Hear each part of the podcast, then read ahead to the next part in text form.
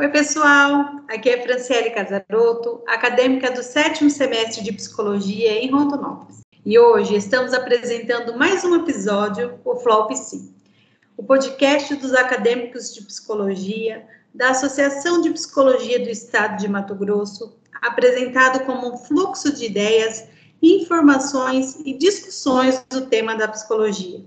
Quem irá apresentar esse episódio hoje são os acadêmicos de psicologia, Franciele Casaroto, Cláudia Gabriel de Rondonópolis e Luiz Paulo de Itiquira. Se apresentem, pessoal! E aí, galerinha, eu sou o Luiz, o Luiz Paulo, estou no quinto semestre de psicologia aqui em Itiquira e estudando na Unic de Rondonópolis e estamos aí com, a, com as meninas nesse projeto. E fogo no parquinho. Olá, eu sou a Cláudia Gabriel, acadêmica de psicologia do sétimo semestre daqui da Unic de Rondonópolis.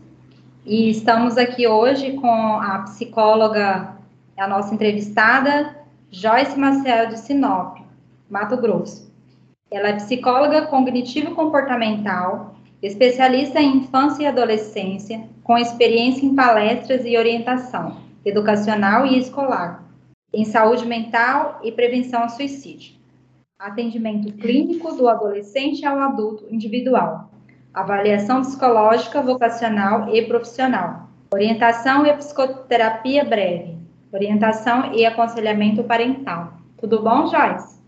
Olá, boa noite. Obrigada pelo convite a todos vocês. É um prazer estar aqui participando desse podcast de vocês. E muito, muito bacana trazer esse tema sobre psicologia escolar aqui para falar com vocês, viu? Muito obrigada. Joyce, queremos te conhecer um pouquinho mais. Nos uhum. fale um pouco sobre a sua jornada na psicologia. Como Bom, que foi essa escolha? Como é a sua jornada? Ah, bacana. Vou falar assim. Olha, eu fiz faculdade na Unic de Sinop, aqui no Mato Grosso. Eu me formei em 2016 Comecei a trabalhar em 2016, 2, 2017, e a partir disso, só na clínica eu atendo há cinco anos. Então, eu comecei atendendo adultos, e há três anos atrás, bem antes da pandemia, bem antes, eu comecei a minha pós-graduação pelo CEF de Cuiabá em terapia cognitiva comportamental em infância e adolescência. E nessa especialização eu descobri o meu amor em atender criança e adolescente, que é um mundo maravilhoso. Eu sempre comento com as pessoas que eu tenho a minha adolescente interior, ela está aqui, ela é bem acolhida, e quando eu atendo adolescente, a gente conecta esses dois adolescentes e eu estou ali naquele mundo deles. Então, esse trabalho que eu faço com adolescente, com criança, dentro do consultório, ele me coloca também em conexão junto com o mundo deles, porque o adolescente hoje em dia é muito diferente do adolescente que eu fui na minha época, então isso é muito bacana também de trabalhar. Já realizei também vários projetos de orientação, promoção de saúde, prevenção e saúde mental, principalmente em escolas, já fiz palestras em saúde mental para adultos e para adolescentes, principalmente sobre prevenção ao suicídio, né, no Setembro Amarelo, e um dos meus projetos que eu tenho mais orgulho foi o projeto que eu realizei dentro de uma escola pública, uma escola estadual, que foi de orientação em psicologia educacional e escolar. Então, assim, aqui em Sinop, eu até hoje não conheci alguém que tivesse ido em uma escola e feito esse trabalho. E nós temos aí a nossa lei, né, de que agora foi aprovada e as, todas as cidades já estão se mexendo para poder colocar um psicólogo escolar, né, em cada escola ali estadual e municipal. E quando eu iniciei esse projeto, era bem essa demanda e essa temática, é ter um profissional de psicologia lá dentro para poder auxiliar professor, auxiliar aluno, auxiliar a equipe pedagógica, funcionário, os pais, a comunidade, todo mundo que faz parte da escola. Então, esse é um dos projetos que eu mais tenho orgulho de ter realizado e eu estou muito ansiosa para começar de novo, esse, recomeçar esse projeto. Que legal você ter trazido assim, né? Eu comecei a atender adultos e depois fui para infantil né, adolescente, uhum. porque às vezes nós ainda na graduação é uma dúvida frequente, né? Que até é um dos seus projetos também na associação. E aí, que, que, quem que eu vou atender? Eu vou para a área organizacional, eu vou para a área que é adolescência e infância, eu vou atender mulheres, eu vou atender adulto, eu vou atender idosos, sabendo que a psicologia é bem ampla, né? E às vezes a gente tem essa dúvida. E o mais legal é você saber que você pode mudar, né? Igual nós terminamos, a gente pode fazer uma escolha e lá na frente a gente pode optar por outra coisa. E eu achei legal a sua fala, né? De você ter se encontrado nesse momento. Olha, quando eu terminei a minha faculdade, porque no meu estágio, Fran, eu fiz é, atendimento adulto e infantil. Então, assim, o que vinha para atendimento no estágio, eu peguei, para poder ter essa experiência. E quando eu terminei, eu resolvi ficar só com adulto, porque para atender criança você tem que ter todo um ambiente para isso. Para atender adolescente, você tem que ter todo um ambiente para isso. Adulto, você tem um sofá ali, uma cadeira para você, uma mesa, está ótimo. Adulto não precisa tanto assim. Criança precisa da biblioteca né, de, de brinquedos, você precisa de material. Então, assim, você precisa de um consultório preparado para receber essa criança, esse adolescente. E eu não tive esse privilégio, vamos dizer assim. Então, no começo eu penei muito, porque eu queria atender criança, eu queria atender adolescente, só que eu não tinha onde atender. Adulto, uma sala tá tranquilo. Então, quando eu resolvi fazer a minha pós-graduação em TCC Infância e Adolescência, foi porque eu queria me aprimorar. E adulto, ele, ele é muito diferente, o adulto para o adolescente para a criança dentro do consultório. É, o consultório transforma quando entra uma criança um adolescente, sabe? muda o humor, muda tudo. E o que eu posso dizer é que, assim, se de repente eu quiser mudar e começar a atender, por exemplo, idoso, dá tempo de mudar. Se você quiser atender só criança, só adolescente, atenda só criança adolescente. Quando você está na graduação, ali no estágio, você tem a oportunidade de fazer isso, de atender todas as demandas e não se preocupar porque você tem ali uma supervisão. Quando você se forma, você vai continuar tendo a supervisão, se você quiser, e você pode mudar quantas vezes quiser dentro do seu contexto clínico. Você pode atender só criança, só adolescente. Teve uma época que eu atendi só adolescente, teve uma época que eu atendi só adulto. Então, assim, é, é muito prático, é você quem faz o contexto clínico.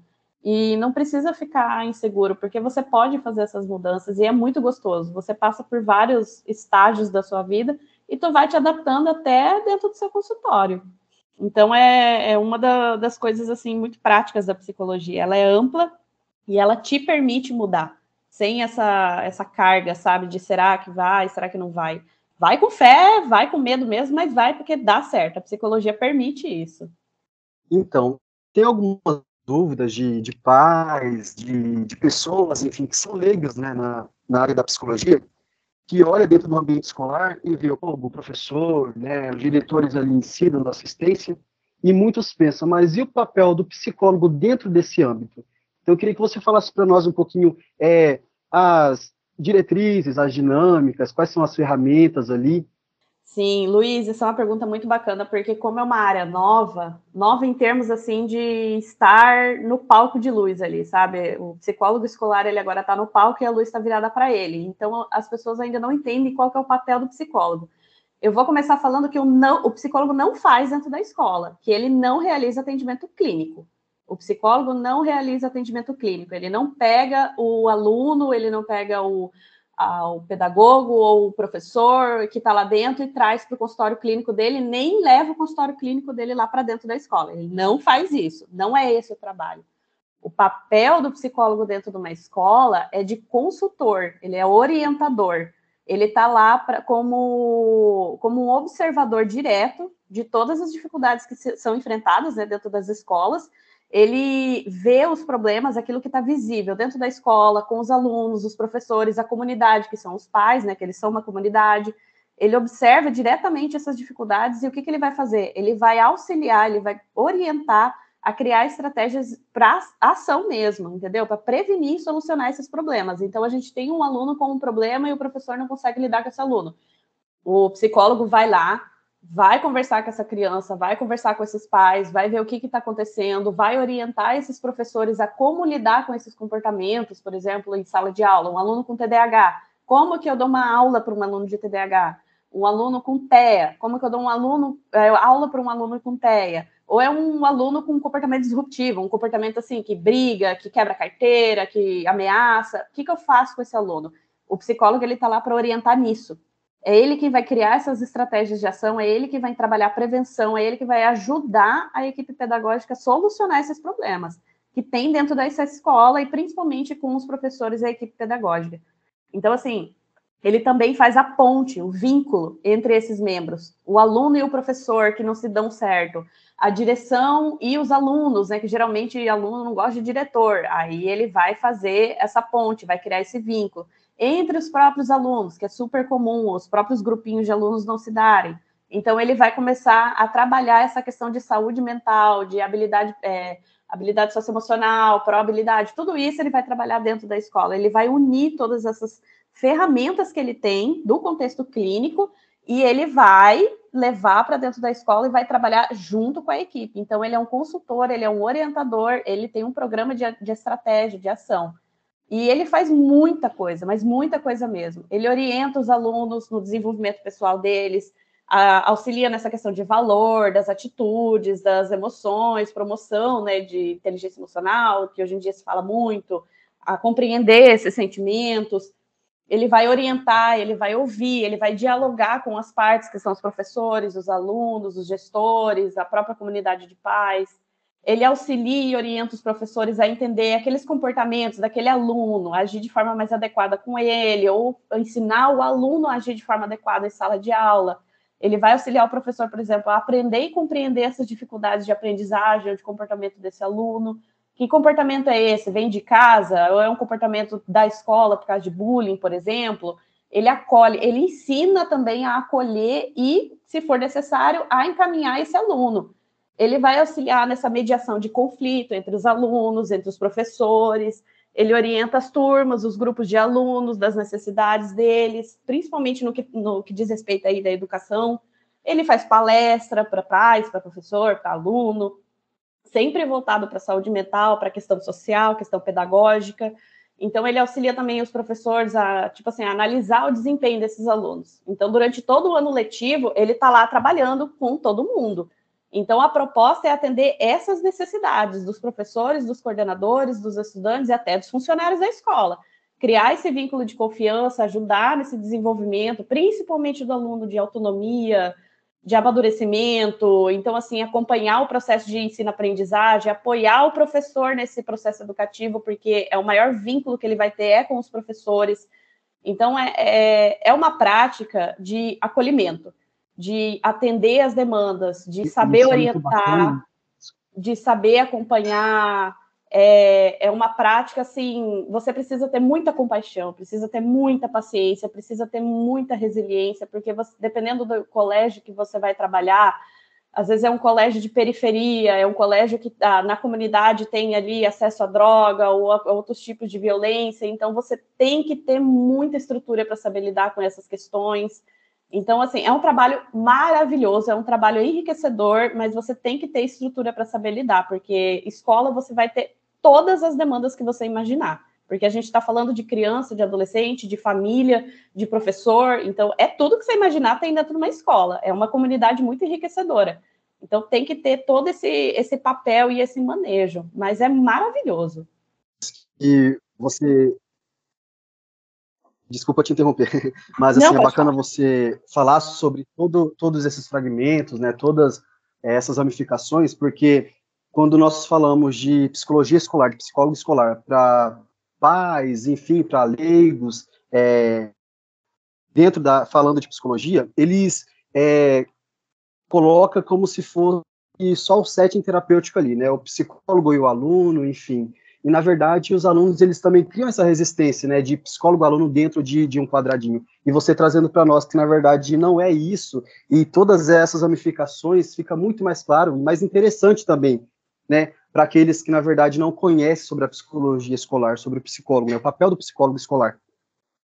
Sim, e uma coisa que ficam muito em dúvida quando tem um psicólogo lá dentro, isso é uma das coisas que eu vi na minha prática no projeto que eu fiz. O aluno, o professor, a equipe pedagógica, todo mundo que faz parte daquela comunidade escolar, eles, é, eles têm muito sofrimento psíquico, sabe? É muito evidente. Então, o que, que acontece? Às vezes eu estava lá fazendo orientação junto com a equipe, às vezes eu estava com a diretora, eu estava com algum professor, e daí chegava um aluninho e perguntava: a senhora é a tia, né? Eles falavam: a tia tem um tempo para conversar comigo porque eu não estou bem.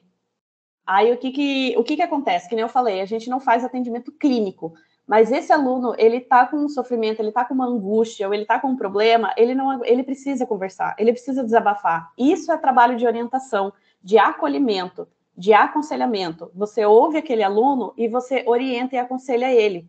Então, muitas vezes eu tive alunos que vinham me procurar porque tiveram uma briga com um amigo, porque tem problemas dentro de casa, ou porque tem sintomas ali muito evidentes de uma depressão, de uma ansiedade e até risco de suicídio você encontra. Então, o que, que o psicólogo faz nessa hora? Ele vai pegar esse aluno e vai levar para a clínica dele? Não, ele não vai. Ele vai encaminhar corretamente, vai pedir para os pais, vai chamar os pais, conversar com os pais, orientar, acolher e vai falar: ó, ele precisa de uma ajuda profissional.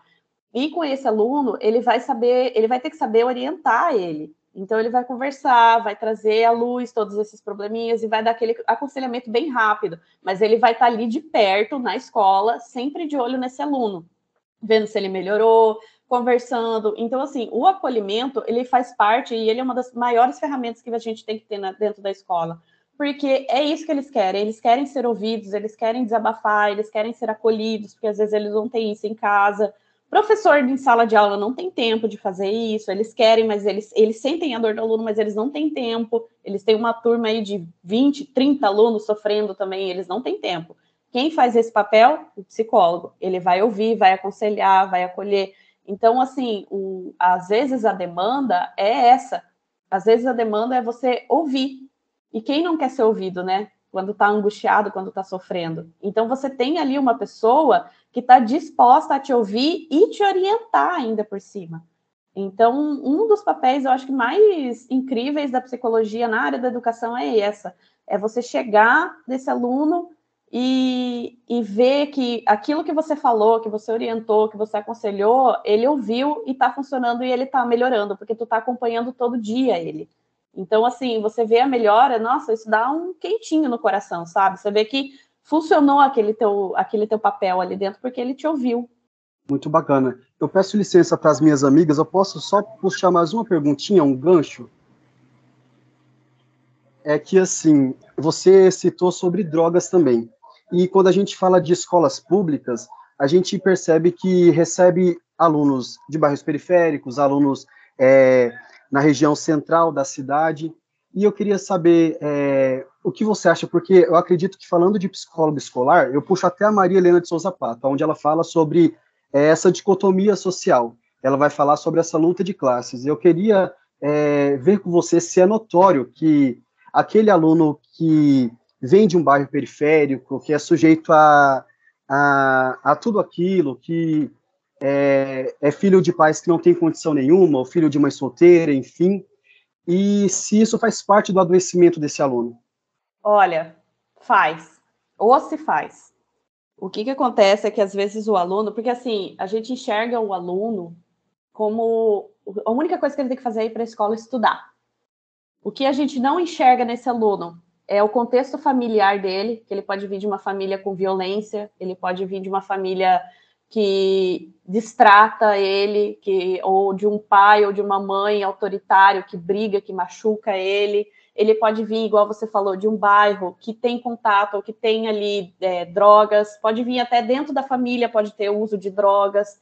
Então, assim, do meu projeto, eu tive muito aluno que eles falavam naturalmente sobre drogas. Não, meu tio, ele é usuário, mas ele também trafica e ele faz grana, e eu sei que isso dá grana. Então, eles falam naturalmente, porque faz parte da, da rotina deles, faz parte da comunidade.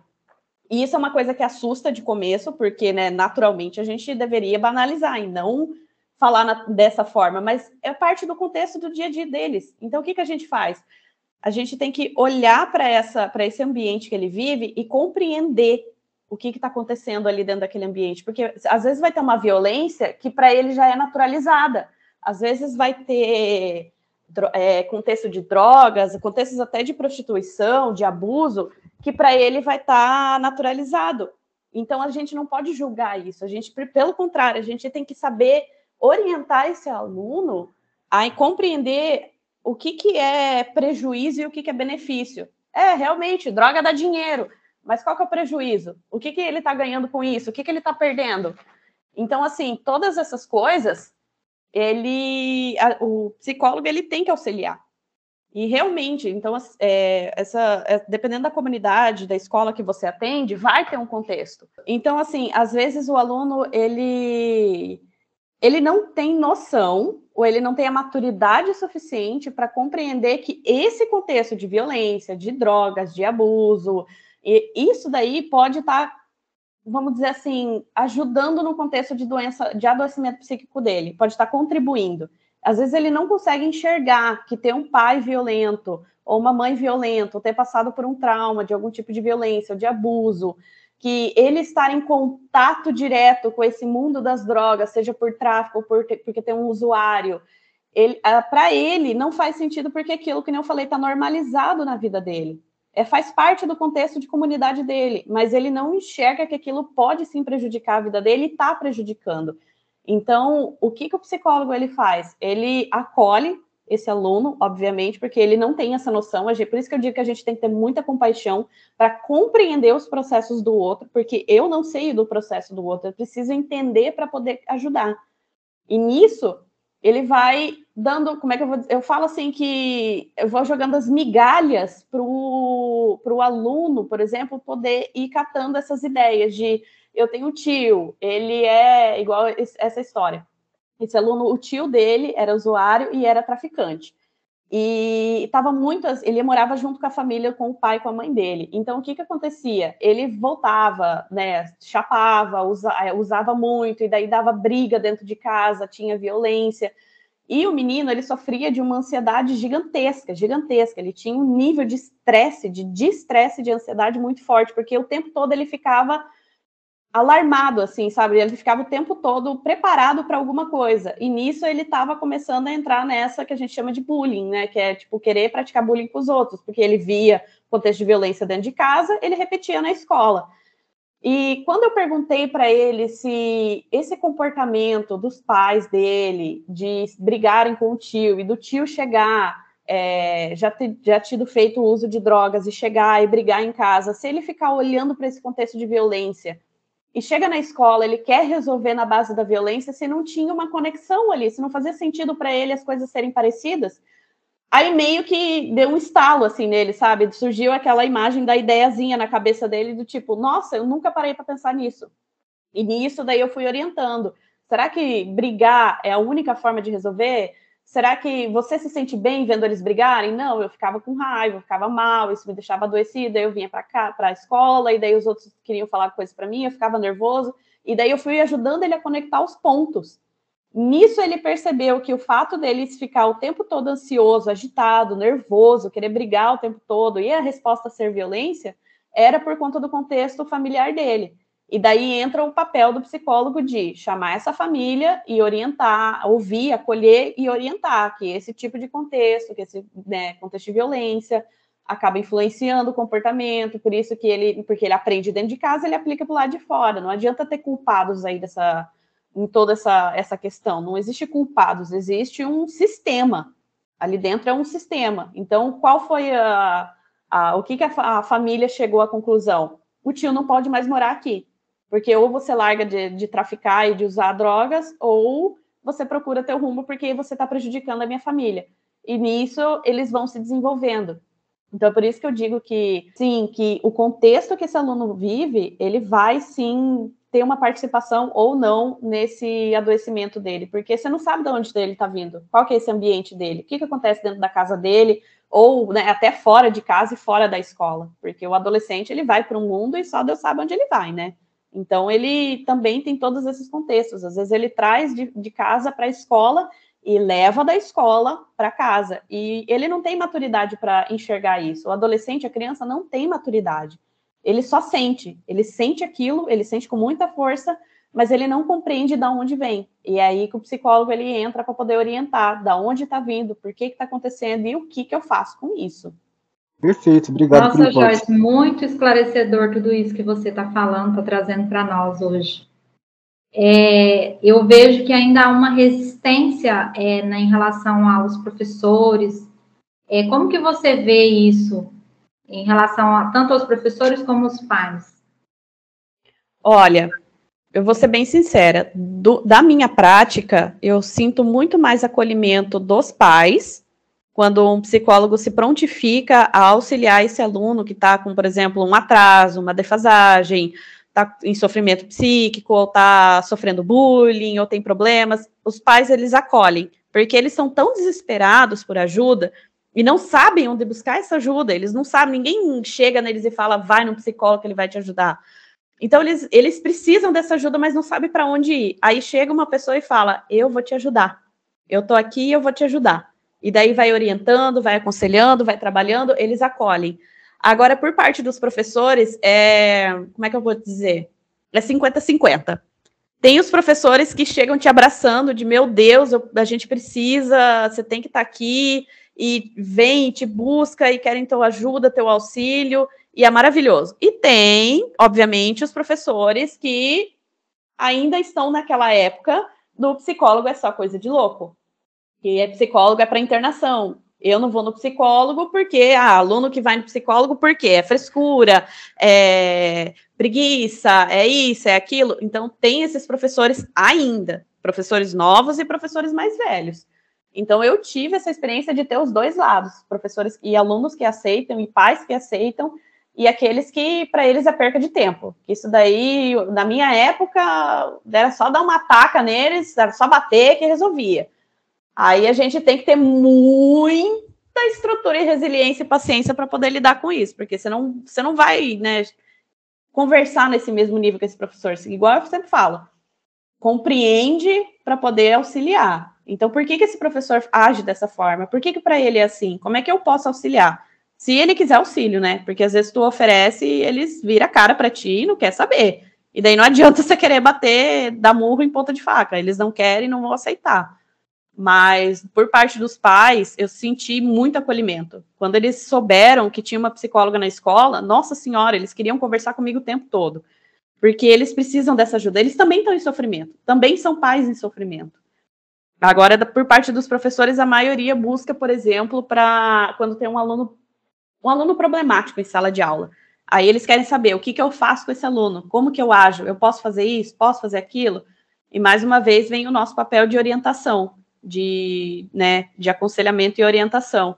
Mas os professores que não te. que dão as costas para você, que acham que isso é perda de tempo e tudo mais, esses. Paciência que esses aí o mundo ensina. Eu sempre falo isso. A gente tem que ter paciência que o mundo vai ensinar. Não vai só eu que vou ensinar, vai ser um mundo. Uma hora ele vai entender por que, que isso é importante. E a gente faz isso como? Na nossa prática. Então, eu fiquei um ano com esse projeto nessa escola e foi muito interessante porque no final esse professor ele ele deu como é que fala? Ele sabe ele cuspiu para cima que fala. Ele chegou em mim e falou é no começo eu era bem cético porque para mim isso daí não funcionava mas eu tô vendo a melhora que os alunos tiveram em sala de aula e tô aqui para te parabenizar. E me deu a mão eu né, apertei a mão dele e falei não muito obrigada agradeço que bom que você conseguiu né enxergar isso dele. Mas eu continuo achando que é preguiça ele falou para mim então, assim, eles, né, eles relutam um pouco, mas eles aprendem a reconhecer. Por isso que eu digo, paciência, gente. Haja paciência nessas horas, porque não é você que vai ensinar. Eles vão enxergar isso dentro da, da visão de mundo deles, né? Mas tem professor que vai te abraçar e vai chorar com você. Sim, é, é isso mesmo que você está falando. É, deixa eu te fazer outra pergunta. É, tem a diferença do psicólogo escolar que trabalha diretamente dentro da escola e daquele psicólogo que trabalha ou no instituto ou clínico que atende aquela criança ali e ele precisa às vezes fazer o acompanhamento dessa criança na escola, é isso? Sim, o psicólogo escolar ele atende na instituição escola. Ele fica dentro da instituição escola, é o trabalho dele é lá. Todo o trabalho desenvolvido, dinâmica, palestra, trabalho diretamente de aconselhamento, de orientação, tudo é lá dentro. Da, na clínica, o que que, o que que eu faço, tá? Eu recebo, por exemplo, digamos que tu leva o teu filho para mim. Tu tem um filhinho lá de 10 anos com TDAH, tu precisa fazer avaliação e a escola reclama muito. O que, que eu vou fazer? Eu vou agendar e vou lá nessa escola e vou conversar com esses professores. Eu vou fazer um trabalho de levantamento clínico desse, desse aluno em específico, só desse, com esses professores dele. Então, eu vou observar esse aluno dentro do contexto de sala de aula, se for autorizado. Eu vou conversar com esses professores, vou avaliar o que está acontecendo na escola, vou orientar esses professores, tipo, ó, a, o, Luiz Paulo pequenininho, de 10 anos, com TDAH, o que, que a gente tem que fazer, então, quando ele, ele se distrai muito em sala de aula? Faz assim, faz assado, tenta isso, tenta aquilo. Aí eu passo isso para os professores. Ah, o Luiz Paulo, ele brinca muito em sala de aula, ele é muito hiperativo. Ok, como é que a gente faz? A gente faz assim, assim, assado. É muito pontual, é só para essa criança ou para esse adolescente, para esse problema específico. E eu volto para a clínica. O meu trabalho é multidisciplinar, então eu estou dando auxílio para a escola para essa criança, para esse adolescente em específico, que é meu paciente. Se eu sou da escola, eu cuido do Luiz Paulo, pequenininho, eu cuido da Cláudia, pequenininha, eu cuido da Fran, que é adolescente, eu cuido de fulano, de ciclano, eu tenho que é igual professor, sabe o nome de todo mundo e a história de todo mundo e, e ajuda todo mundo. Mas é só lá dentro da escola. Se eu percebo que, por exemplo, a Fran ela é uma criança que está em sofrimento e eu não estou conseguindo auxiliar ela o suficiente, o que, que eu faço? Eu encaminho. Aí, para isso, eu tenho que ter os meus cartõezinhos ali na, sabe, de emergência. Eu vou ligar para fulano, psicólogo, colega meu, vou falar, ó, tô te encaminhando tal criança, tal adolescente com tal problema aqui da escola, porque só aqui na escola eu não consigo trabalhar, ela precisa de atendimento clínico. Beleza, eu encaminho e ela começa esse trabalho lá. Porque são dois trabalhos é, separados e diferentes. Um é muito pontual, é só para aquela criança, que é o clínico, e o da escola é toda a comunidade escolar. Até a tia zeladora, a tia da, da cozinha, eu trabalho junto com ela. Então, assim, às vezes eu ficava, sentava, tomava meu cafezinho com a tia zeladora, e lá no portão, e ela conversando, falando da vida dela, do sofrimento dela, e eu ouvindo e orientando e aconselhando ela. Eu falava, olha, você não acha que se tu fazer assim, assim, assado, vai te ajudar? Ela, ah, é verdade, não tinha pensado. E lá tomando cafezinho e conversando. Então, é com toda a comunidade escolar. Já o clínico, ele é muito pontual, ele é só específico para aquilo, e é individual. Vou na escola, faço meu trabalho e volto. E cobra, tá? Você vai na escola, você cobra também, tá? é uma conta como sessão. Muita gente, muito profissional, eu vejo, vai na escola, faz o trabalho na escola e volta para o consultório e não cobra isso. Gente, é uma sessão, tem que ser cobrada. Você ficou uma hora lá, é considerado, é trabalho. E como que funciona, Joyce? É a questão do professor que não aceita o psicólogo dentro da sala de aula dele, esse psicólogo clínico. Porque eu já ouvi, assim, é, de professor falando que, que não acha certo é, essa, é, o, professor, o psicólogo chegar e invadir a sala dele, que ele não chega no consultório do, do psicólogo invadindo eu cheguei a ouvir isso da boca de professor falando isso.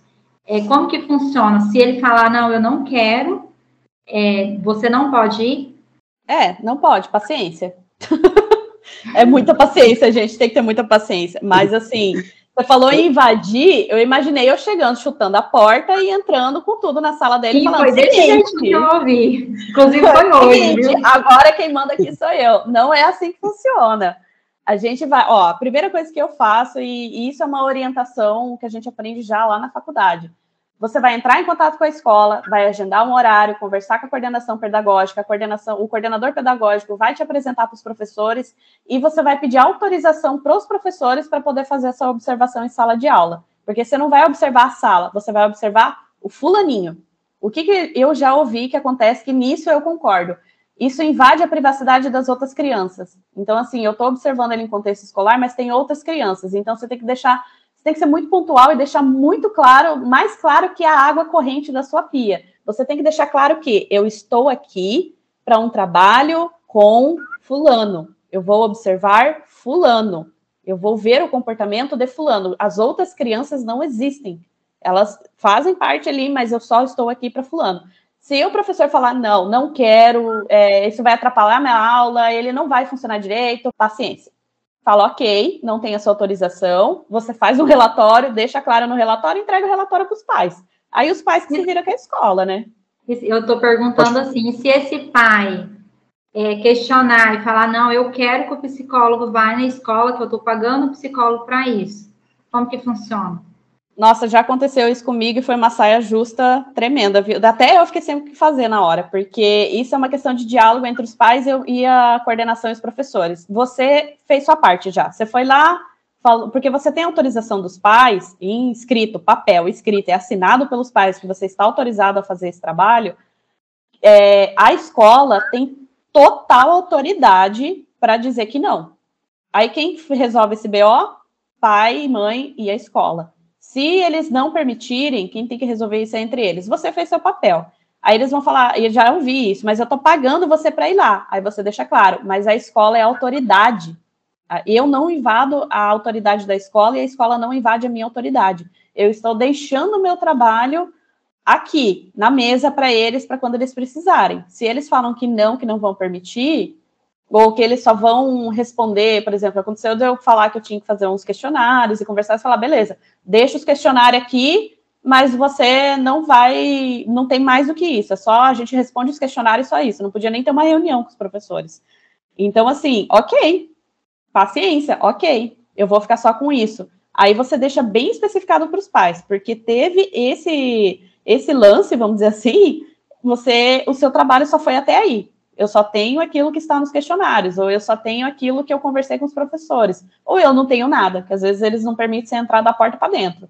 Então, assim, tem escolas que, nossa, você fala, ah, eu, é, eu, sou psicóloga do fulaninho, eu precisei conversar com os professores. Eles falam, pelo amor de Deus, venha. A gente faz um café para você aqui, mas venha. Já tem outros que falam, não, o que, que você precisa conversar? Que daí a gente já resolve aqui no telefone mesmo. Então varia muito assim da do ceticismo da, de quem você está procurando ali. Às vezes são pessoas ali, por exemplo, eu já tive diretores que são muito céticos, psicólogo é perca de tempo. E nisso ele acabava barrando o psicólogo fazer trabalho. Em contrapartida, eu já tive professores que, nossa, é, diretores e coordenadores que abraçavam, falavam, não, você precisa, vem aqui e ficar mandando mensagem, o que que faz e tudo mais. E nisso você sente o acolhimento. Mas se não for permitido, acabou seu trabalho na escola ali. Você não insiste mais, conversa com os pais, faz um relatório, entrega relatório para ficar documentado. Tudo que tu faz de, de trabalho tem que documentar. entrega esse relatório e explica para os pais. Fui até a escola, me permitiram fazer tal e tal e tal serviço, mas não tal e tal que eu solicitei. Tu tem que conversar com a escola e daí tu resolve lá e me fala depois.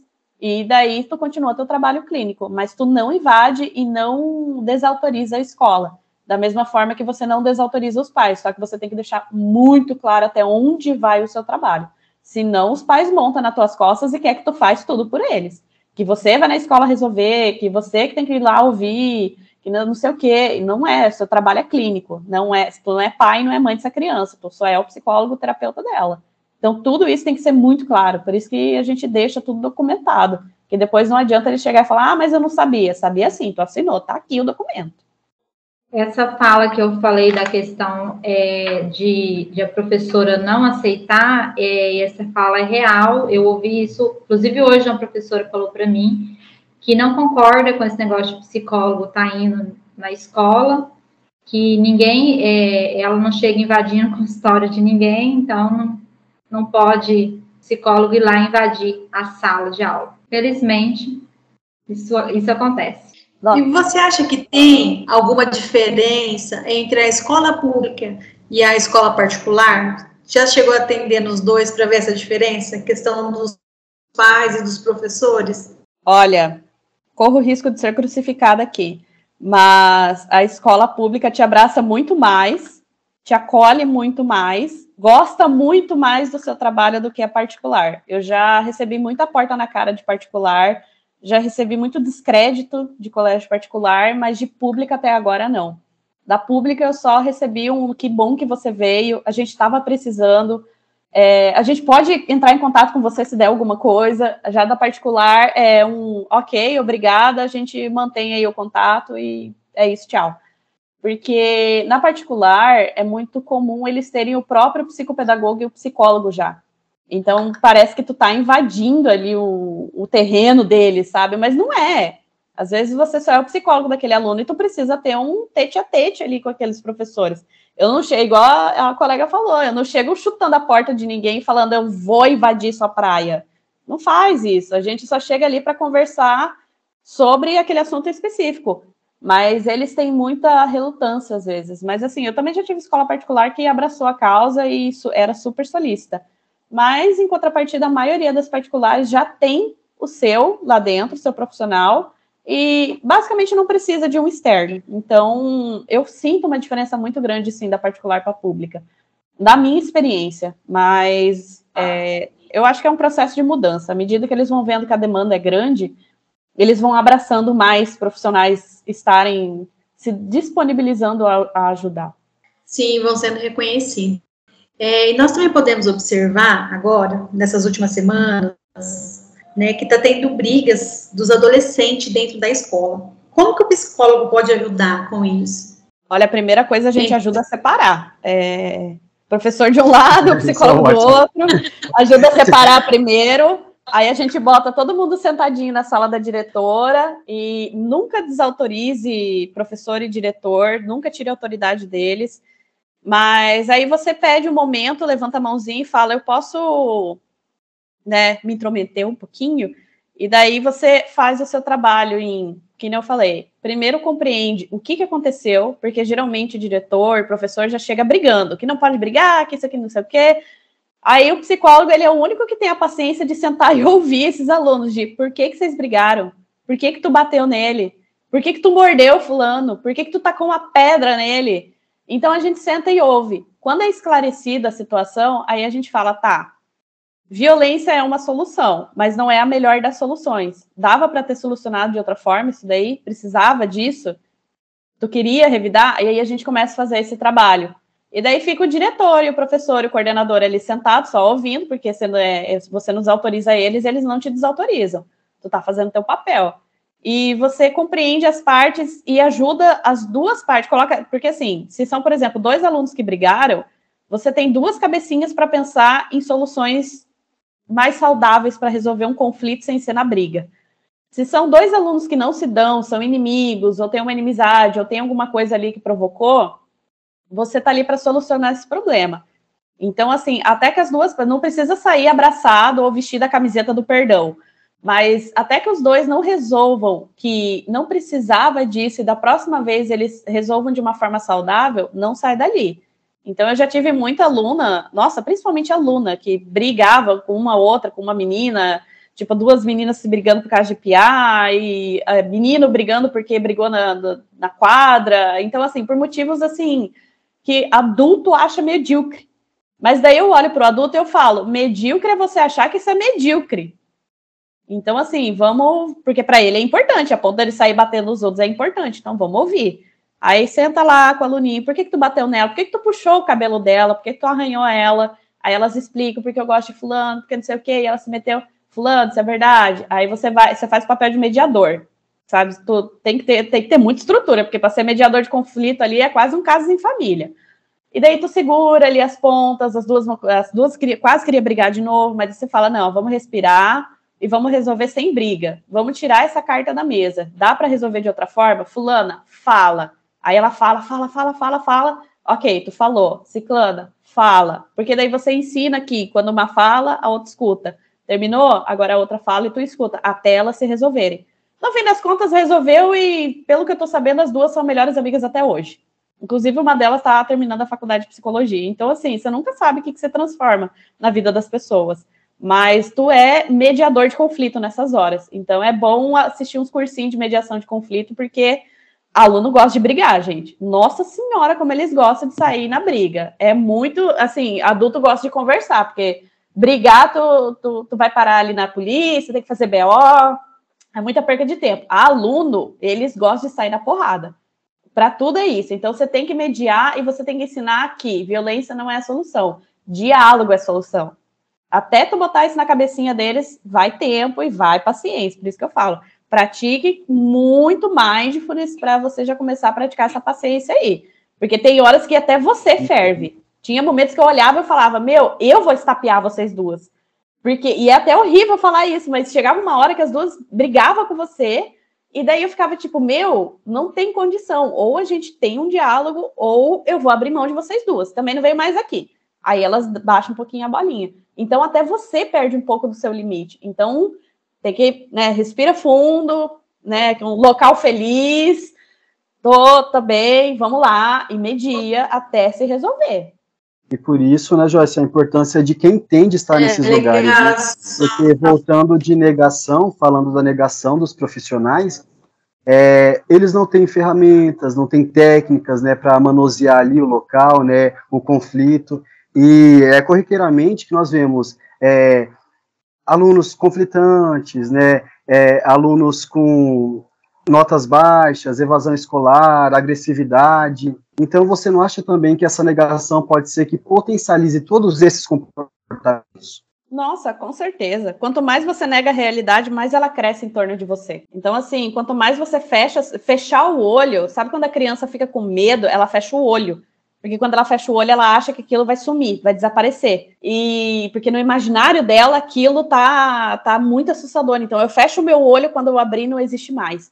O adulto, quando ele se nega a enxergar que a, a situação em volta dele está fora de controle, ou que ele não consegue manejar, a situação fica fora de controle. Porque ele não está se organizando, ele não está organizando aquilo ali, ele só está deixando rolar.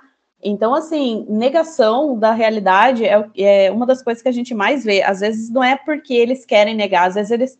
Eu via muito, tanto adolescente quanto adulto, negar a realidade porque estava cansado, estava esgotado, estava exausto, não aguentava mais, não adiantava lutar mais para tentar mudar. Então, esse cansaço, esse esgotamento fazia eles.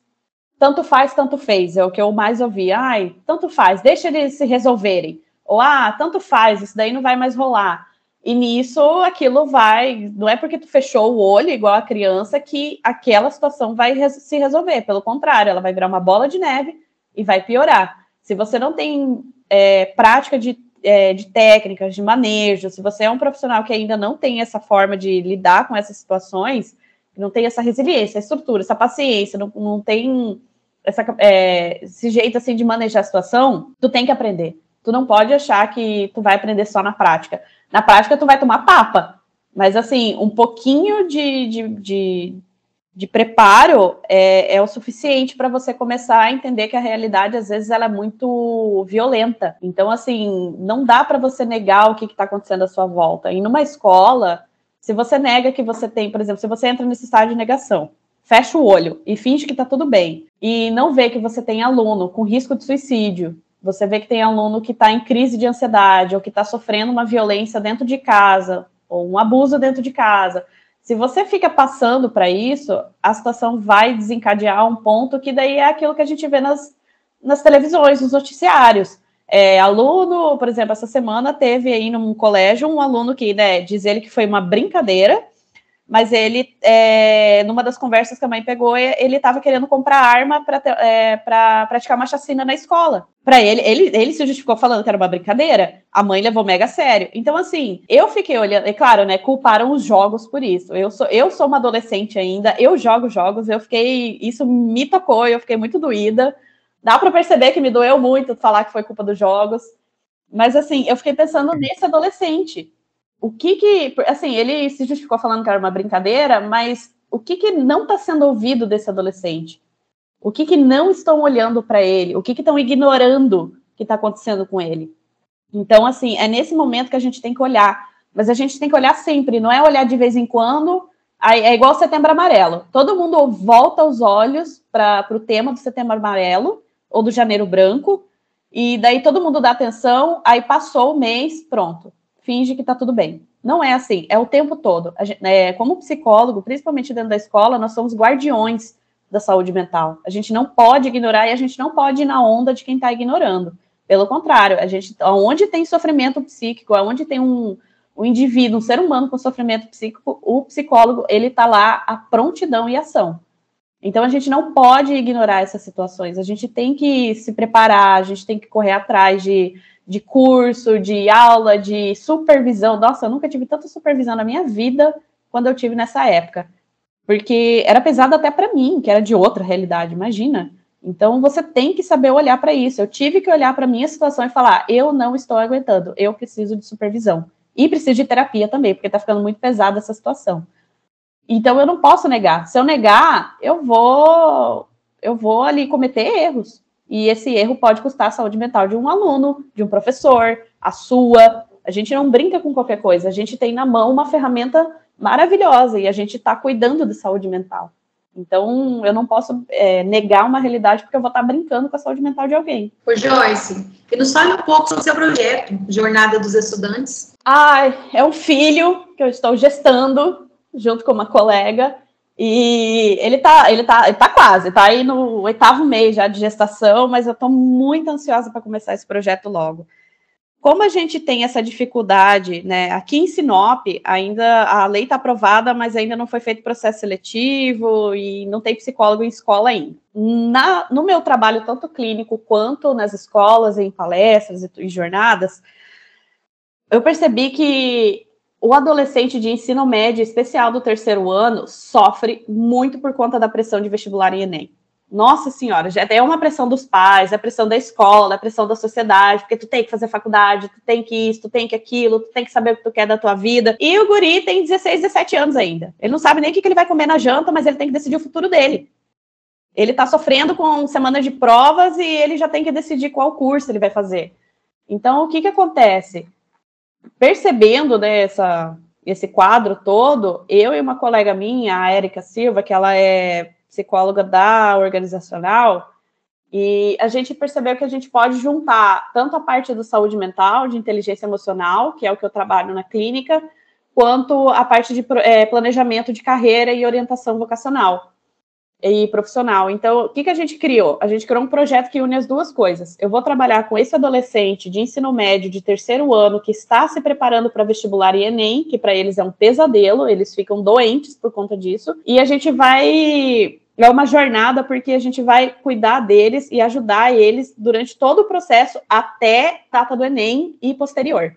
Então a gente tem é, previsão de começar mês que vem ou no próximo, se tudo ajudar.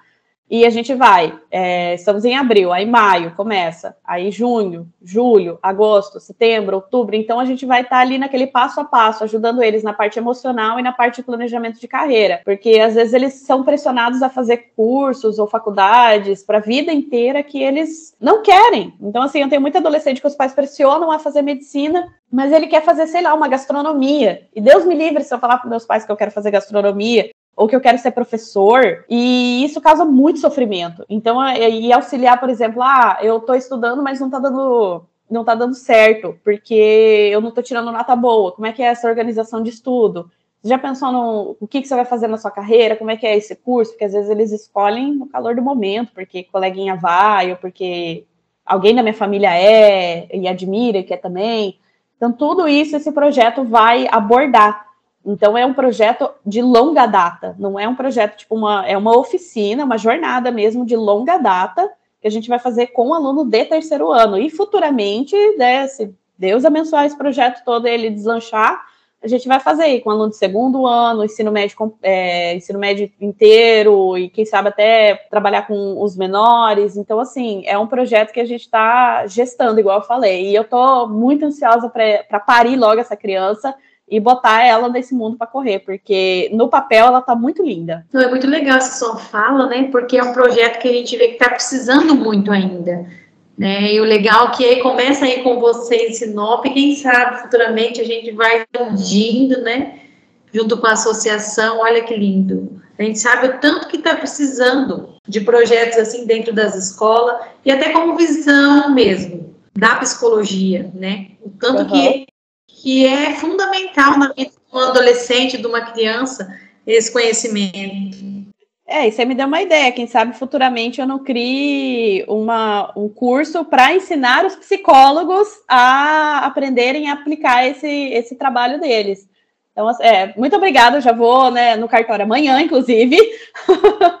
para poder colocar, registrar isso daí já, porque futuramente a gente quer, porque é, a psicologia, ela, ela tem que abraçar tudo, sabe? É, é, no sentido assim que as pessoas acham que a gente abraça tudo, mas na verdade a gente só tem que dar as mãozinhas e ensinar o coleguinha. Então, eu tenho esse projeto, ou eu tenho o projeto que eu fiz nessa escola, eu auxilio, ensino e oriento o meu colega a fazer a mesma coisa.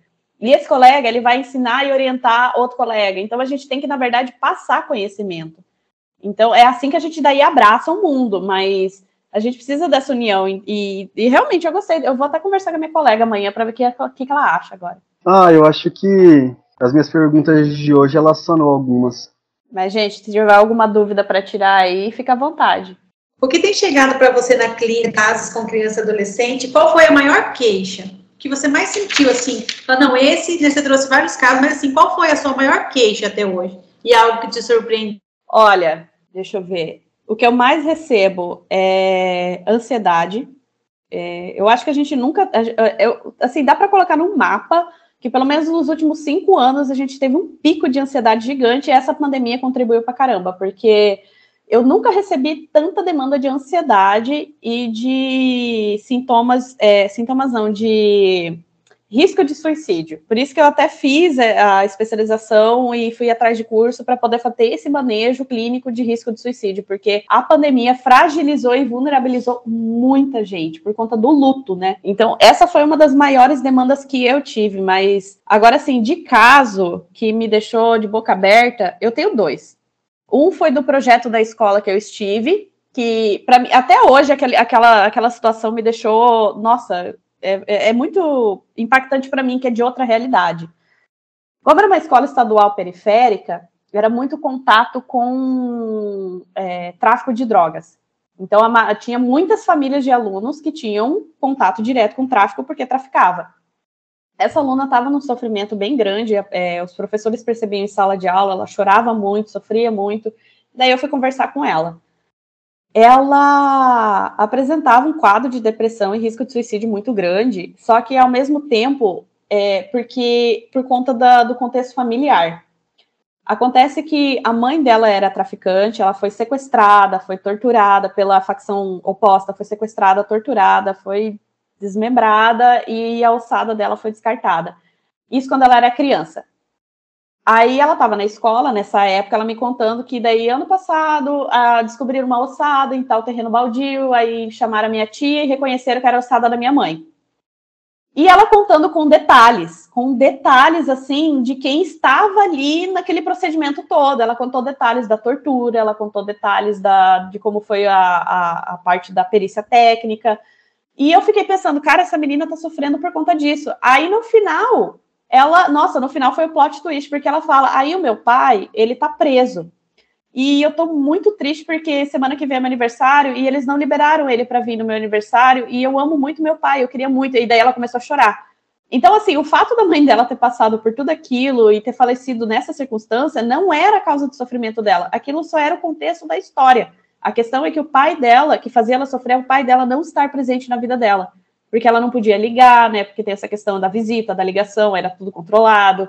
Ela era uma criança super protegida, porque se a facção oposta descobrisse que ela era filha da mãe dela, eles iam atrás, iam sequestrar, Deus livre que ia fazer. Então ela era muito protegida. Eles não sabem, é, não sabiam onde ela estudava, o nome dela tinha sido mudado, inclusive, para proteção dela. Ela estava. E o pai dela não podia ficar ligando e falando com ela, porque se alguém de dentro da cadeia descobrisse que ele tinha uma filha, iam atrás dela. E aquilo era o motivo do sofrimento dela. A ausência afetiva e, e física do pai, que ela amava muito. E daí, em algum momento, eu perguntei, mas tudo que aconteceu com a sua mãe, isso te causa algum impacto? Ela olhou para mim no meu olho, super cética, super séria, e falou: não, faz parte e eu fiquei, eu fiquei branca na hora. Aí eu fui para terapia, porque eu falei, gente, essa realidade eu não, não dou conta. E daí foi o um momento que daí eu fui lá fazer a minha orientação, cheguei na minha supervisora e falei, olha, aconteceu tal situação, eu estou em choque. Eu estou em choque. Ela falou, Joyce, você vai ter que engolir teu choque e continuar teu trabalho, porque essa é a realidade dessa galera. Tá no tráfico de drogas, você é traficante, é isso que acontece. Para eles é super normal. Pra gente que tá de fora, não. Mas para eles é super normal. Você tem que atender a demanda. Então, assim, foi um dos casos que eu fiquei mais assim, que chegou na época, eu chorei. Quando eu cheguei em casa, eu chorei. Eu falei, gente, pelo amor de Deus, essa menina perdeu a mãe, o pai tá preso, mas para ela a ausência do pai. Mas aí tudo se resolveu, que final de ano ele conseguiu uma custódia, aí ele conseguiu sair, e daí ele ficou uns três meses com ela morando, e nossa, ela ficou muito feliz. Eu lembro que ela mandou mensagem para mim falando que o pai dela estava em casa, mandou fotinha, falou que ela estava muito feliz, que eles comem todo dia sorvete para poder passar o tempo, porque depois ele voltava. Então, tudo se resolveu no final. Mas esse foi, assim, no meu projeto, esse foi um dos casos mais que, mais, que até hoje me deixa um pouco chocada. Agora, da clínica, nossa, eu tenho cinco anos de clínica, gente. Agora vocês me vocês me pegaram aí no pulo. Mas eu já tive muito caso de que assim que sempre me deixa em alerta, vamos dizer assim, são eu acho que para mim são os casos de risco de suicídio em adolescente, porque você fica ali numa, porque a gente tem a questão do sigilo. E o sigilo você só quebra em questão jurídica, que quando o juiz determina é Deus no céu e juiz na terra, você tem que quebrar o sigilo. E em caso de risco de vida à pessoa, ao paciente ou a outra pessoa, que é o paciente querer prejudicar outra pessoa. E nesses casos você tem que quebrar o sigilo. E quando tu quebra sigilo, tu quebra vínculo. Tu tem que ter muita delicadeza em abordar esse assunto com a família para não quebrar o vínculo. E todo caso que eu tenho de, é, de risco de suicídio, é, para mim é muito delicado porque você tem que trabalhar esse paciente e trabalhar essa família. Você tem que falar de fatores de proteção com a família e fatores de proteção e de risco com esse pacientezinho. Você tem que ajudar ele a olhar, a ver a vida por outros olhos, a trazer de volta essa esperança e ao mesmo tempo você tem que estar ali junto com a família cuidando em alerta. Então assim, é muito delicado esses casos e para mim todos eles têm um, um lugar especial assim na, na minha memória de atenção, mas agora eu classificar um da clínica até agora eu não consigo não. Estou tentando pensar que até o final dessa entrevista eu consigo. Joyce, como que, que funciona a terapia com os adolescentes? Eles aceitam bem ou eles vão mais porque os pais querem que eles façam? Olha, mais uma vez o 50-50. Eu tenho muito adolescente que vem porque pai manda. Eu, eu pergunto, mas o que, que eu posso te ajudar? Por que, que tu tá aqui? Né? O que, que tá acontecendo? Eles falam, ah, sei lá, meu pai e minha mãe que me trouxeram. Aí eu fico olhando assim, porque isso também é clínico, isso também é dado. É tipo, eu chego, aí eu pergunto assim, chego, pergunto, falo, tá, mas teus pais te trouxeram aqui, tu sabe que, quem que eu sou, o que, que eu faço, o que, que você tá fazendo aqui? Eles, não. Então, às vezes, os pais é quem precisam de terapia nessas horas, porque isso é uma angústia, uma ansiedade muito grande, uma preocupação muito grande, e os pais não, não conseguem nem se organizar para explicar para esse filho o porquê deles estarem indo lá. Então, aí eu tenho que fazer todo um trabalho, eu me apresento, apresento meu trabalho, eu falo o que, que eu faço, daí a gente começa a conversar do por que será que meu pai quer que eu esteja aqui, ou minha mãe quer que eu esteja aqui. E daí, nisso, a gente começa a levantar dados juntos. Então, eu tenho, assim, esses pacientes que, né, não fazem ideia do porquê estão ali, mas eles aderem. E, ao mesmo tempo, eu também tenho pacientes que olham para mim e falam, eu não vou falar nada. Porque tudo que eu falar, você vai falar com meus pais. Aí você tem que explicar sigilo, explica como é que funciona. Ou eu tenho paciente que eles são mais. É, tem um mutismo seletivo, né? Que fala, eles não querem, eles querem falar, mas não conseguem, ou escolhem não falar. Tem os céticos que acham que isso não vai funcionar, que eu vim aqui a perca de tempo, mas eu tô aqui porque falaram que precisa. E eu tenho adolescentes que chegam já com as suas caixinhas no braço, tipo, segurando um monte de caixinha no braço e falam, ó, joga aí na minha mesa e fala: tá aqui todos os meus problemas, me ajuda. E, inclusive, eu, a maioria, ultimamente, né, por quando acredito que um fator importante é a pandemia. Mas eu estou percebendo que tem muito adolescente que procura a psicoterapia. Eles procuram, eles chegam nos pais e procuram. E eu já tive muito adolescente que me procurou no WhatsApp, é, que mandava mensagem falar: Ah, eu sou fulano, eu tenho tantos anos, eu quero fazer terapia, como é que funciona? Aí você explica, você precisa da autorização dos seus pais, você vai ter que explicar para eles por que, que você quer vir, pede autorização, eles vão vir uma sessãozinha, daí a gente conversa e começa a terapia. Mas eu percebi que, ne, pelo menos nesses últimos quatro, três, três anos por aí, né, porque a gente ainda não terminou a pandemia, tá tendo uma busca ativa deles, sabe? Eles estão sendo o, o estão no papel principal da vida deles. Eles estão bu buscando porque eles estão tendo mais consciência, é a minha percepção, né? Mais consciência do quão importante é cuidar da saúde mental, de que quando eu não estou bem e eu preciso de ajuda, eu posso buscar e não tem problema buscar ajuda, não tem problema demonstrar que eu preciso. E daí você tem que lidar com os pais que acham que não precisa. Ou dos pais que de repente descobrem que o filho está sofrendo e ficam desesperados. E mais uma vez entra o papel do psicólogo acolhedor, do psicólogo que entende para acolher, para ajudar a resolver. Mas é, eu acho muito bacana que eles estão buscando por si próprios e falam principalmente, falam de saúde mental por si próprios. Então, tá tendo um movimento, por isso que eu gosto dessa galera de hoje, que eles estão muito diferentes dos adolescentes, por exemplo, da época dos meus pais. Então, eu gosto muito dessa geração mimimi, eu amo essa geração mimimi, porque esse mimimi é eles finalmente estarem falando, finalmente estarem verbalizando e terem consciência do quão importante é a saúde mental. Hein, Joyce? É então, eu poderia, ia perguntar assim... a questão do, do adolescente porque a gente sabe que tem alguns adolescentes que eles têm dificuldade de se expressar, né? E como fazer essa intervenção com esse adolescente que não fala? Olha, tem que tem que rebolar muito, viu? Vou te contar, porque você tem que ter. É nessa hora que eu falo que a clínica do psicólogo que trabalha infância e adolescência é o sonho. Porque você entra, você tem uma brinquedoteca, você tem baralho, você tem jogo lúdico de, de tabuleiro, você tem todas as cores da, dos tons de cores assim das caixas, nas caixinhas de lápis e de giz de cera, você tem quadro, você tem tinta, você tem folha disposta, você tem um tapete lavável no chão, porque vai derramar tinta, vai sujar, você tem que ter colocar um, alguma coisa na sua parede para riscar e um tapete que dê para limpar. Então, assim, nessa hora, tu esquece ficar conversando igual você conversa com o adulto. Porque o adulto chega, ele senta na cadeira, vocês conversam e desenvolve ali não, não é tão assim nessa, dessa crueldade, mas basicamente é isso. Agora, com o adolescente ou com a criança que não consegue falar ou não quer falar, aí você deixa isso um pouquinho de lado e fala: vamos brincar então? Aí você abre esse mundo para essa criança, para esse adolescente, fala: tu quer brincar de alguma coisa ou tu quer desenhar? A gente pode só desenhar. Ou a gente, no caso hoje em dia, a gente tem muito audiovisual. Às vezes eu levo meu notebook e a gente vê um vídeo na, no YouTube. Fala que vídeo que você gosta de assistir, ou que anime você gosta de assistir, ou que tipo de série, de filme. Me fala, a gente assiste um pouquinho aqui, só para a gente poder quebrar esse gelo, pode ser? Aí eles te olham e ficam, em, eles ficam, sabe, meio perdidos, porque eles ficam, oxe, não tô aqui para conversar? Aí eles falam, não, mas não tem problema conversar, a gente pode fazer outra coisa, a gente pode conversar enquanto a gente joga, por exemplo.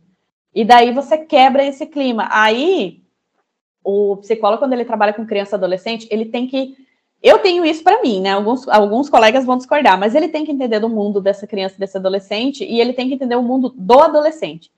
Então, assim, que série que você gosta? Ah, tu joga? Nossa, eu, eu sou jogadora, eu gosto de jogar. Então eu já pergunto na hora, que tipo de jogo tu joga? Ah, eu também jogo esse jogo. Nossa, vamos jogar junto um dia? Brincadeira, a gente não joga. Mas ele já fica tipo, ah, ela entende se eu falar disso. Se eu chegar a falar de um jogo, ela entende. Se eu falar de uma série, de um mangá, de alguma trend do TikTok, ela vai saber do que eu tô falando. Então, assim, às vezes eles falam do Twitter como se a gente não soubesse de Twitter. Eu, eu só olho para eles e falo, olha, guri, ou guria, tu tá no Twitter hoje, mas eu tô no Twitter quando era tudo capim. Eu cheguei antes do Twitter. Antes do Twitter estar tá lá, eu já estava. Então, assim, tu tá falando com uma pessoa que sabe disso. Sou da época do MSN e do Orkut. Eles olham para mim e falam, o que, que é isso? Eu falo, nossa senhora! Então, assim, e daí eles começam a entender que você está no mundo deles. E daí eles começam a ficar confortáveis, eles começam a se soltar. Nas sessões seguintes, eles começam a trazer coisas. Então, tenho paciente que chega e fala: Você assistiu o episódio semana passada? Às vezes acontece de eu não assistir, gente. Eles ficam super decepcionados. Mas eu tento me esforçar para assistir. Então, eu tenho que assistir Ana com E, eu tenho que assistir Tim Wolf. Nossa, eu tenho que botar em dia Tim Wolf, inclusive. E daí ele chega e fala: Você assistiu? Aí eu falo: Assisti. O que, que você achou do, do tal personagem? Porque daí você puxa para o processo terapêutico, que às vezes sempre tem um personagem que se encaixa ali. Fala, ah, mas você acha que ele agiu certo? Eu acho que ele agiu errado.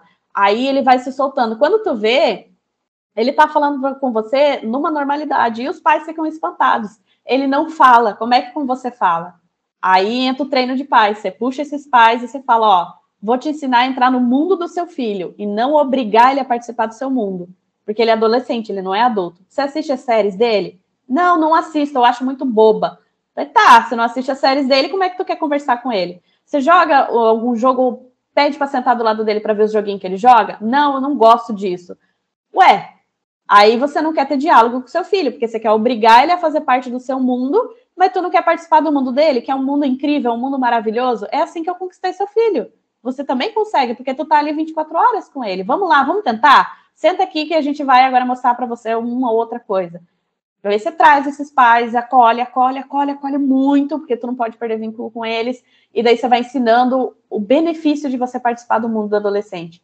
Porque os pais começam, os pais eles têm duas coisas. Ter um filho adolescente é lembrar da minha adolescência e daí eu entro em conflito.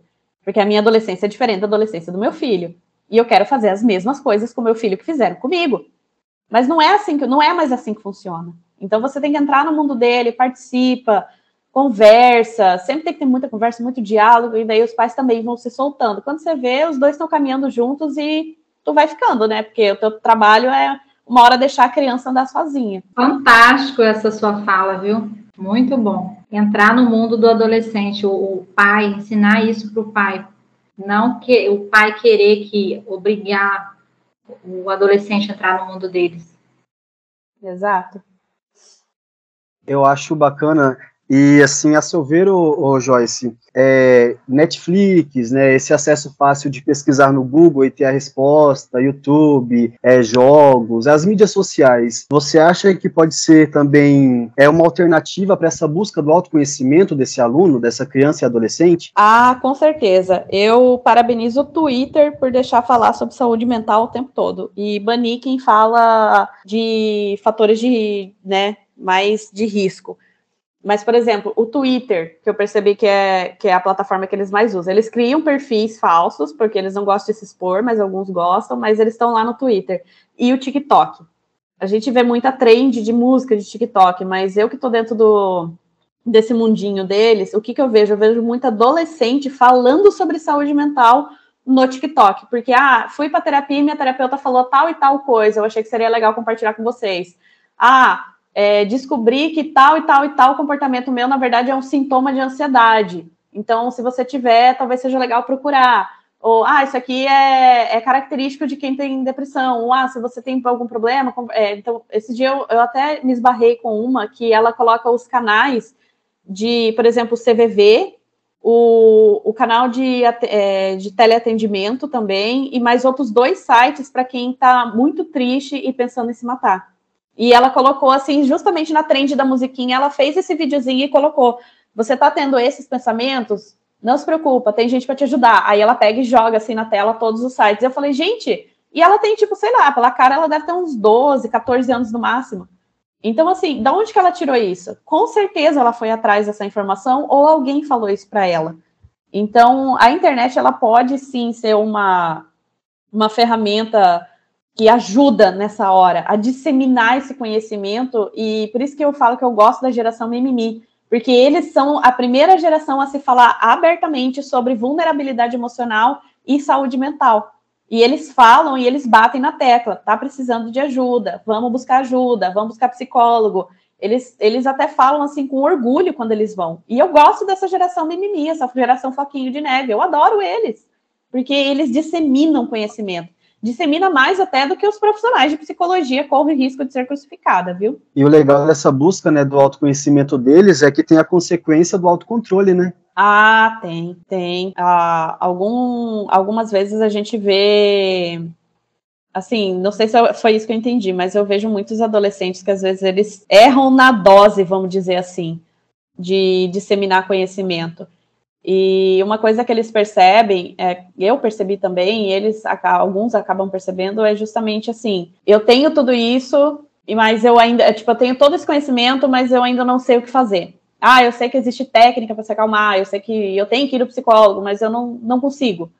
Então, assim, eles, eles têm a imaturidade, sabe? A gente não pode julgar eles porque ainda é muito imaturo na cabecinha deles que todo o processo, quando ele precisa de um auxílio ou de um profissional para auxiliar, eles não estão sozinhos. Então, é complicado para eles também, porque eles são pequenininhos. Até a gente que é adulto, a gente tem essa questão do autocontrole meio que quando sai da mão, sabe? Você está ali, acha que está no controle da situação, acha que está conseguindo, está dando certo, Aí quando você vê, você não tá, aí você perde um pouquinho, aí a gente mesmo se perde. Então imagina eles que são imaturos, que não têm conhecimento de causa, vamos dizer assim, porque eles têm muito conhecimento pela internet, mas eles não têm a experiência, o conhecimento por experiência de vida, que eles vão ter quando eles fizerem lá seus 18, 19, 20, 40 anos, vão passar por experiências. Então tem que ter paciência, mas eles têm muito conhecimento, muita bagagem, eles têm acesso muito fácil ao conhecimento mas não é o suficiente. Então, eu sempre explico para eles: tu é novo ainda, calma, tenha paciência, porque tu ainda é imaturo para isso. Quando tu tiver 18 anos, tu vai entender, mas eles querem saber de tudo agora, querem ser os adultos agora, porque eles estão sendo cobrados de ser adulto nessa hora. Eles se cobram e são cobrados. Mas não, eu sempre falo: não, relaxa, sossega que tu é criança ainda. E como trabalhar o sexo e a educação sexual com os adolescentes? Olha, depende muito aonde você vai trabalhar, viu? Essa é uma pergunta bem delicada.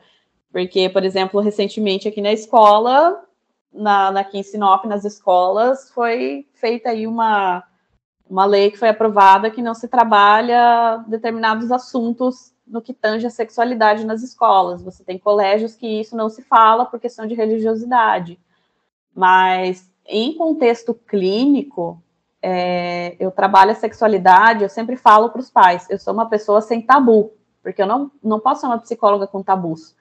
Então, quando o seu filho ou a sua filha trouxer questões relacionadas à sexualidade, eu vou conversar com vocês, vou orientar vocês, porque né, às vezes os pais não sabem conversar, e eu vou conversar com ela.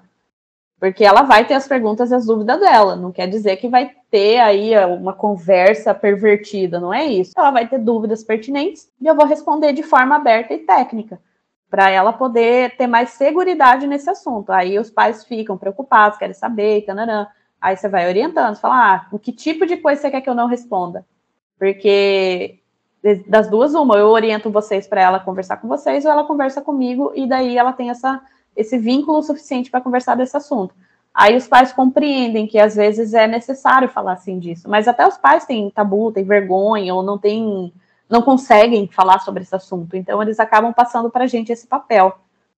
Mas, assim, eu tenho, por exemplo, adolescentes que têm vergonha de perguntar para os pais sobre camisinha, por exemplo. Aí você tem que ser bem didática, você tem que falar, olha, o menino, ele tem isso, tananã, você vai dando uma aula. Você ficou com alguma dúvida? Você usa ali um vídeo, sabe? Hoje em dia a gente tem muito vídeo no YouTube.